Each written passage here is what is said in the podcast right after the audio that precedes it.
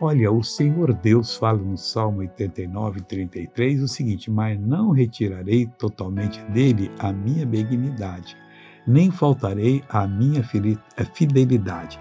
Então vamos entender uma coisa: como Israel às vezes fazia coisas erradas, Deus tinha que dar um castigo nele, às vezes dá para nós também. Ele se afasta momentaneamente e nós ficamos desesperados. O que está acontecendo? É tanta aprovação, eu não vou conseguir. Vamos. É só você se acertar com Deus, abrir o coração, confessar o seu erro, pedir o perdão porque Deus vai voltar com a benignidade dele na sua vida, que é a esperança bondosa, a bondade esperançosa.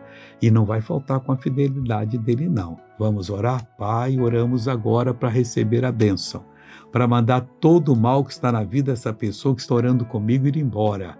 É esta que está em lágrimas agora, porque o Senhor falou esse coração, eu abençoo. Levante-se diante de Deus e seja uma bênção, em nome de Jesus.